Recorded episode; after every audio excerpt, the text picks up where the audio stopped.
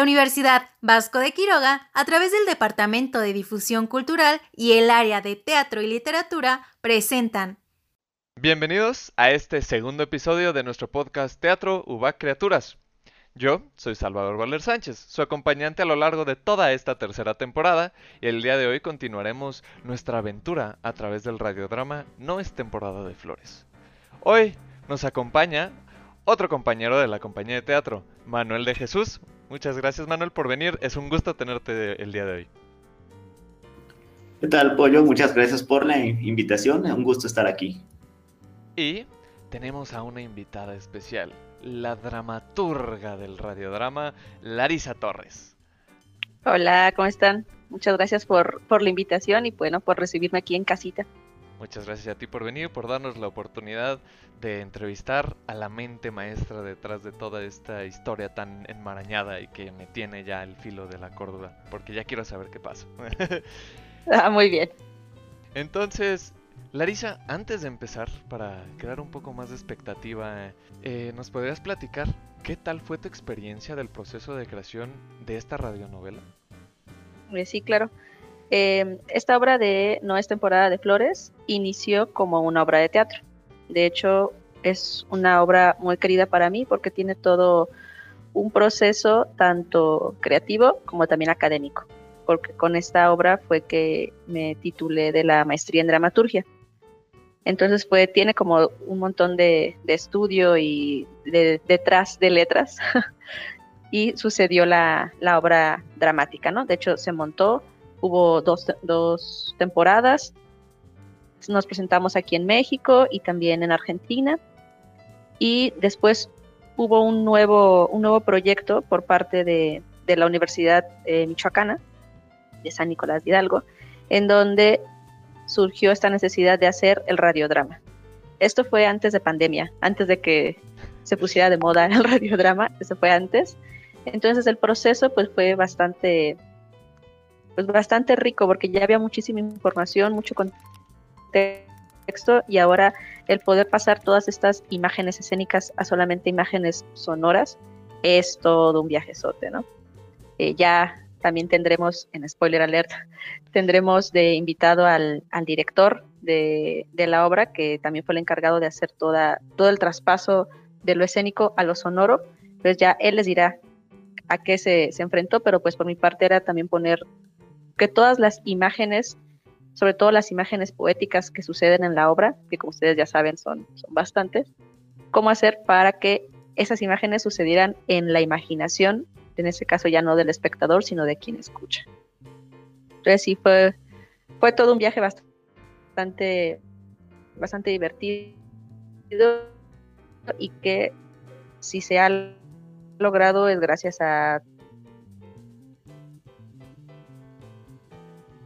Sí, me imagino, este, bueno, lo escuchamos en los primeros capítulos, eh, todos los recursos visuales que pasas al oído, que yo creo, bueno, al menos yo, cuando escucho algo que debería ver, como que el cerebro atrae más la atención del cerebro, ¿no? Como de, eh, escucho pasos, ¿no? Escucho como el agua, recursos bastante importantes que como en una obra, como tú dices, presentada, pues ya lo tienes implícito quizá en el movimiento del actor, en la escenografía, y que hay que ver, hay que inventarse, ¿no? Es parte de, lo que hacemos, inventarnos la solución para que no se pierda ese mensaje y aunque sea que estornudó y se cayó, pues que se sepa que estornudó y se cayó, ¿no?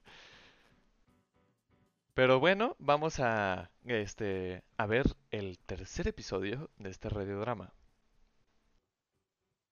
Veamos qué sucede en la historia.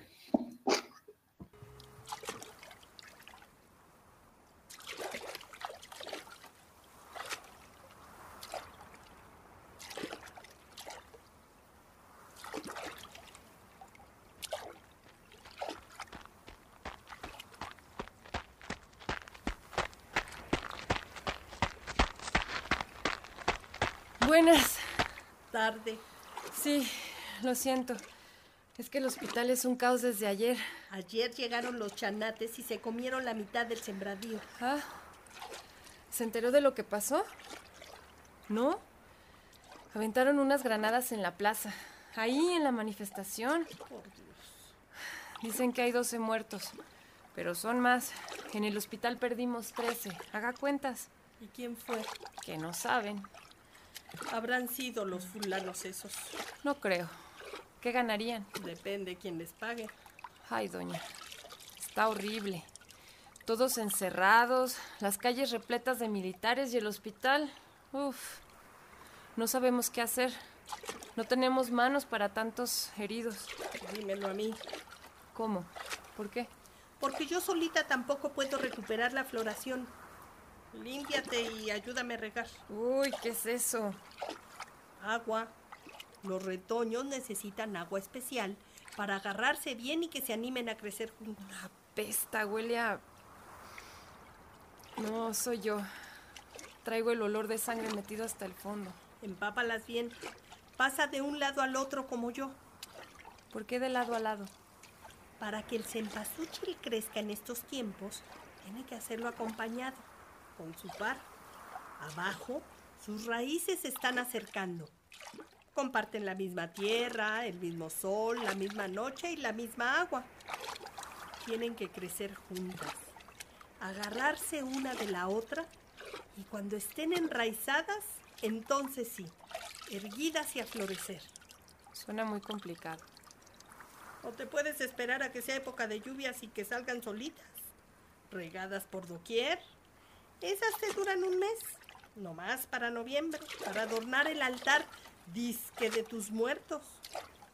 Luego te olvidas de ellos, de por qué se murieron y hasta de cómo se murieron. Yo nunca me voy a olvidar. ¿De quién? Hoy fue mi primero, en el hospital. Fermín se llamaba. Le estaba vendando lo que le quedaba de piernas y ni siquiera supe qué pasó. En un instante tomó su última bocanada de aire, el pecho erguido de un pedazo de hombre. Yo lo sostuve, pero su rostro deformándose me dio miedo y lo solté. Él seguía buscándome con los ojos bien abiertos. Buscaba salvarse y me vio. Me vio. Mi cara de inepta fue lo último que vio. Tú no lo mataste. Tampoco lo ayudé. Todavía puedes hacerlo. Ve por un cempasúchitl y llévaselo mañana al entierro. Ay, doñita. Ya los abandonamos en este camino. Tenemos que acompañarlos en el otro. Ve hasta el fondo, pegado a la casona, y arranca un cempasúchitl con manos firmes, con decisión. ¡Anda! ¡Anda!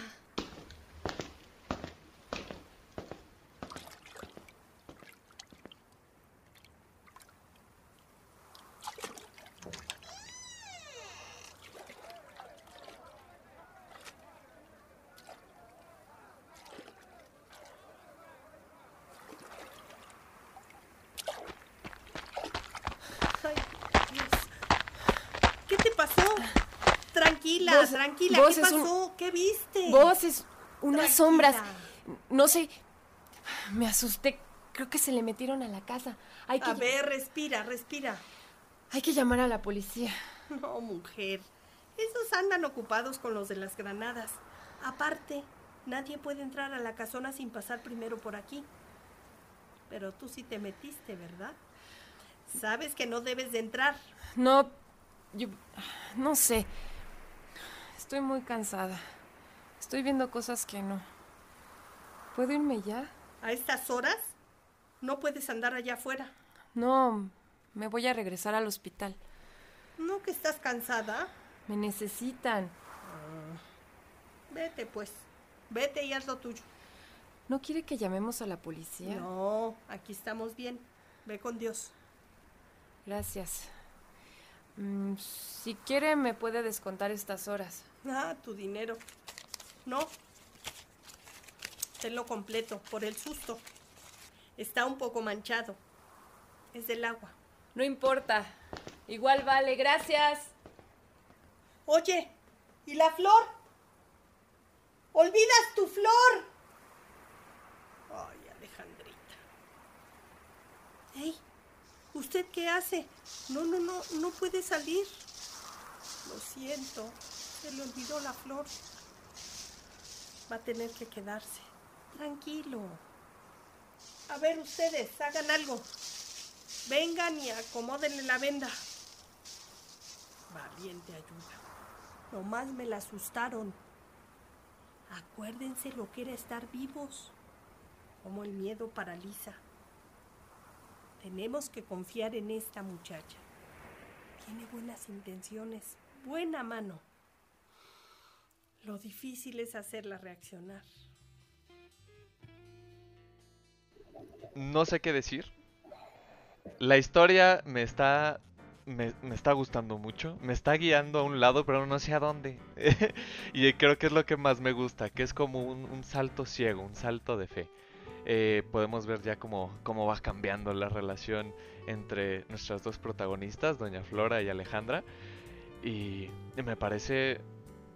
Me gusta mucho. No puedo decir que me parece porque creo que necesito ya saber qué está pasando en este eh, en esta historia para poder decir que todo, todo.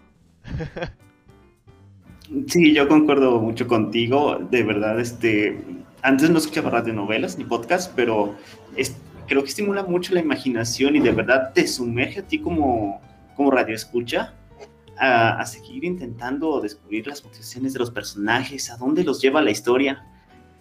Hablando de personajes, historia, eh, Larisa, ¿por qué no nos cuentas un poco acerca de el personaje de Doña Flora? Mm, sí, claro. Eh, bueno, primero que qué bonito lo que les está pasando a ustedes al escuchar la, la historia, ¿no? Eh, voy a retomar esto que, que, dice Salvador, de es como un salto de fe y no sabe qué está pasando, pero pues bueno, él va ahí al salto de fe, porque justo de eso se trata eh, Doña Flora. Doña Flora es esta guía que te invita a, vamos, confía, ven conmigo, demos este salto de fe y a ver hacia dónde llegamos. este personaje yo lo construí pensando mucho en una de mis guías principales, de al menos de mi primera etapa de vida, que fue mi abuela, mi abuelita Nati. Entonces tiene muchísimo de ella, como estas, eh, esta sabiduría de, abuela, ¿no? De, de, señora que de pronto no sabe si te está regañando o te está dando una lección amable o te está ignorando o te está tonteando o te está, ¿no? Y utiliza mucho también lenguaje coloquial, pero de esa sabiduría coloquial, como los refranes, algunos dichos y también pues toda la carga de fe, ¿no? Este personaje tiene una gran fe y invita a, e invita a Alejandra a, a pasar, ¿no? A, a, confiar, no únicamente una confianza entre nosotros como personas, sino en más, en que somos más y hay más, ¿no? Siempre hay más allá. Entonces, bueno, sin, sin spoilers, ahí está. ¿no? Es Doña Flora, es esta guía que nos que acompaña tanto Alejandra como a nosotros como eh, Radio Escucha a ver qué hay más allá. Yo creo que eso, ese papel de guía que tiene Doña Flora se nota desde que le pide el trabajo en el primer capítulo, la verdad. Eh, también pues ya vimos aquí una interacción extraña que tiene Doña Flora, ¿no? Digo, no, no sé, no sé qué es, pero ya así todo muy normal ya no me está pareciendo, ya ya quiero resguardar ahí como en una caja de cristal el cempasúchil que tengo allá afuera, no vaya a ser que se me alteren también por acá. Pero bueno, vamos a escuchar el capítulo número 4 del radiodrama. Sí, vamos, vamos. Vamos, no puedo esperar a ver qué es lo que va a suceder.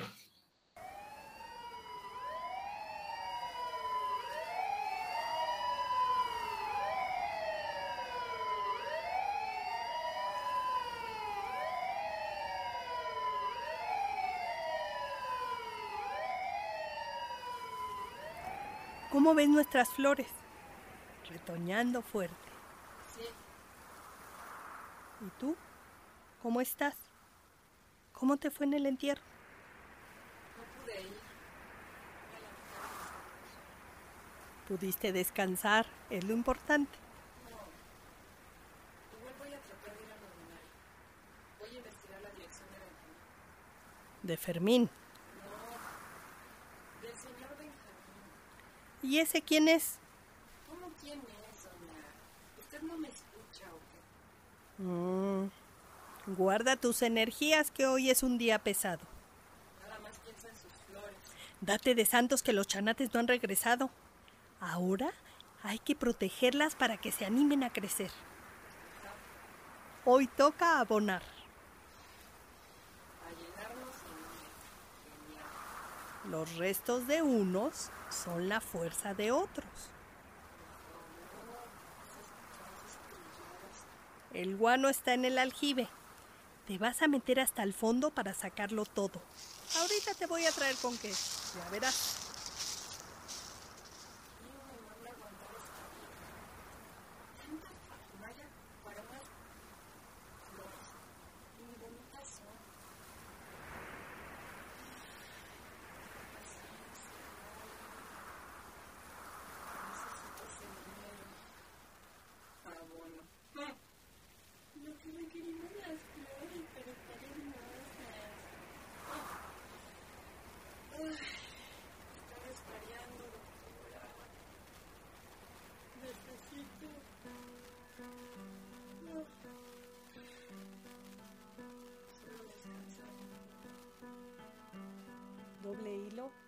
Doble puntada. Doble hilo, doble puntada.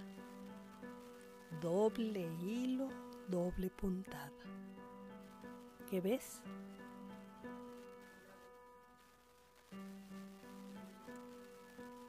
¿Qué ves? ¿Qué ves? ¿Qué ves?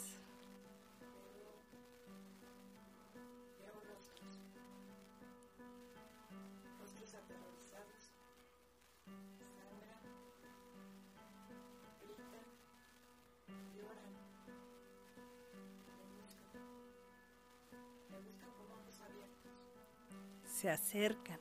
No, Piden ayuda. no váyanse, déjenme. abandonados, carcomidos, masacrados, presas de la bestia que liberaron por decisión propia. Los caminos se abren ante tu ceguera.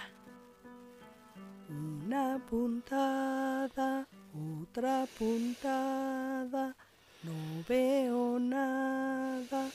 Vivo la vida bien asustada. Corre. ¿Tienes miedo? ¿No quieres ver? Toma la aguja. No sabes qué hacer. Y cuando duermo yo quiero soñar que alguien de arriba me va a rescatar. Tú lo decides. Si sigues o vives. No. Alejandra, no cosas tus ojos. Detente. Despierta. ¡Despierta! No quiero ver.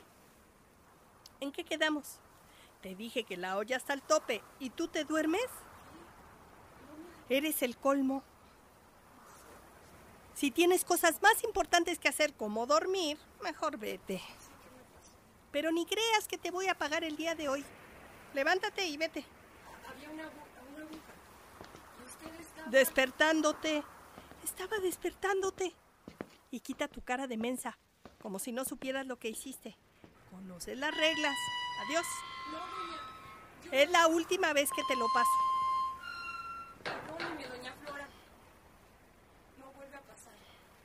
No jures en vano. Perdón. Le fallé. Perdóneme. Ya, pues, no exageres. Yo sé que estás cansada, que la realidad nos sobrepasa y a veces preferimos evadirla. Pero la bestia no nos deja. Nos somete una y otra vez. Nos mantiene maniatados, de bruces para que no veamos su rostro.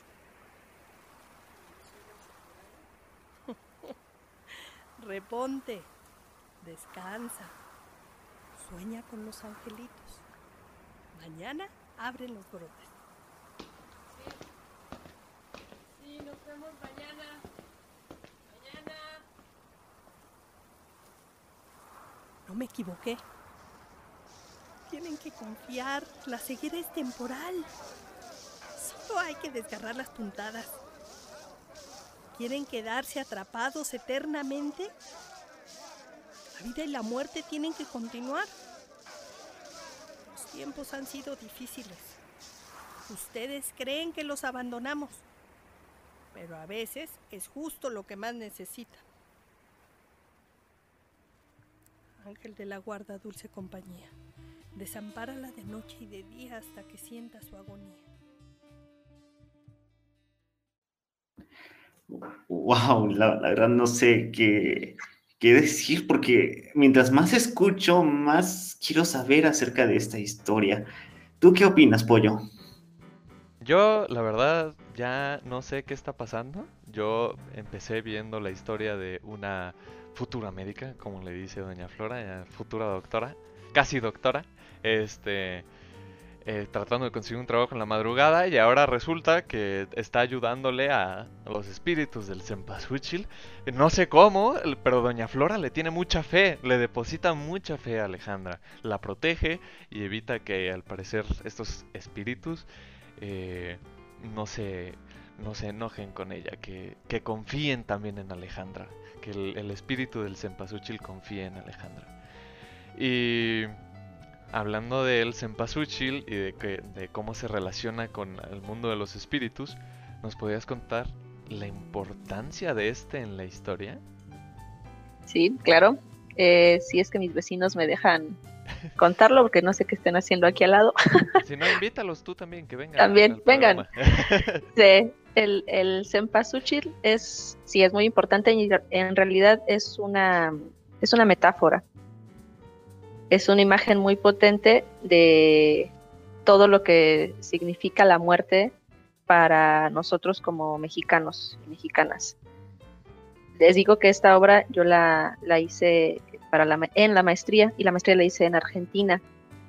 Entonces hay como una cierta idea, tendencia a decir que en México la muerte es fiesta, ¿no? Es, uy, ¿cómo lo celebramos? Y entonces ahí tenemos la película de Coco y, uy, cómo se burlan de la muerte y todas estas cosas. Pero también hay la otra parte que también es muy mexicana y que es la muerte constante, ¿no? que es todas estas violencias que nosotros estamos, pues sí, acostumbrados a vivir. Entonces el cempasúchil es todo eso, en donde sí, es noviembre y, y Día de Muertos y hacemos nuestros altares y si nos vamos un poco más, más serios, pues es toda una gran tradición, ¿no? Y, y una fe y está muy, muy fundamentada en lo que somos nosotros. Pero justo la obra es sobre cempasúchil fuera de temporada, ¿no? Por eso no es temporada de flores, sobre esa otra muerte, esa otra cara de la muerte que también es muy mexicana, es muy violenta. ¿Y qué hacemos con ella? Sin perder esta otra parte nuestra de la fe y de la fiesta y de la manera, pues no, no me atrevería a decir risoria de tomar la muerte, pero sí mucho más amorosa. Entonces, el cempasúchil es eso, es esta metáfora de todo lo que es la muerte para nosotros. Y ya cada quien le, le irá dando su, su versión y su importancia. Y es por eso que también le suceden tantas cosas, porque aquí en México, pues la muerte no es solamente algo, que tú pierdas a tu ser querido. No es así, son muchas cosas más. Sí, este, entiendo este punto de que el mexicano, pues todas las fiestas que tenemos alrededor de la muerte, y a mí una vez me lo dijeron, no, no se trata de burlarse de la muerte, se trata de celebrar lo que ellos vivieron. Porque mucha gente, yo, yo opino eso, ¿no? Yo, a mí, el, el- toda la temática de un funeral, entiendo que es triste que alguien se vaya, pero cuando uno se va, uno no le gustaría pensar que dejas llorando a alguien. Mejor dejarlo sonriendo con las, las historias que viviste, las anécdotas que tuvieron, eh, las risas. Yo creo que de eso trata nuestra perspectiva eh, sobre la muerte en México. Celebrar lo bueno, sí llorar, llorar a los que perdimos, sin embargo, siempre que podamos, como dice Doña Flora, pues algunos solo pueden en noviembre, este, recordar a nuestros muertos y no olvidarlos. Pero también nuestra guía nos dice que hay personas que quizá lo que necesitan para estar mejor es ser olvidadas. Pues por desgracia se nos acabó el tiempo de este capítulo. Yo ya estoy rascando las paredes porque ya nos entre que Alejandra está teniendo problemas en el hospital, entre que los de la pobre doña Flora está lidiando con espíritus, yo ya no sé qué voy a hacer. Pero pues por ahora tendremos que contenernos. Muchas gracias Manuel, muchas gracias Larisa por acompañarnos en este segundo capítulo que es el estreno de nuestra tercera temporada. Espero que nos puedan acompañar después, escuchándonos, claro que sí. No olviden buscarnos en nuestras redes sociales, Facebook e Instagram, Teatro Uva Criaturas. Eso fue todo de nuestra parte y los esperamos en el siguiente episodio en 15 días. El contenido de este podcast no representa necesariamente posturas o puntos de vista de la Universidad Vasco de Quiroga.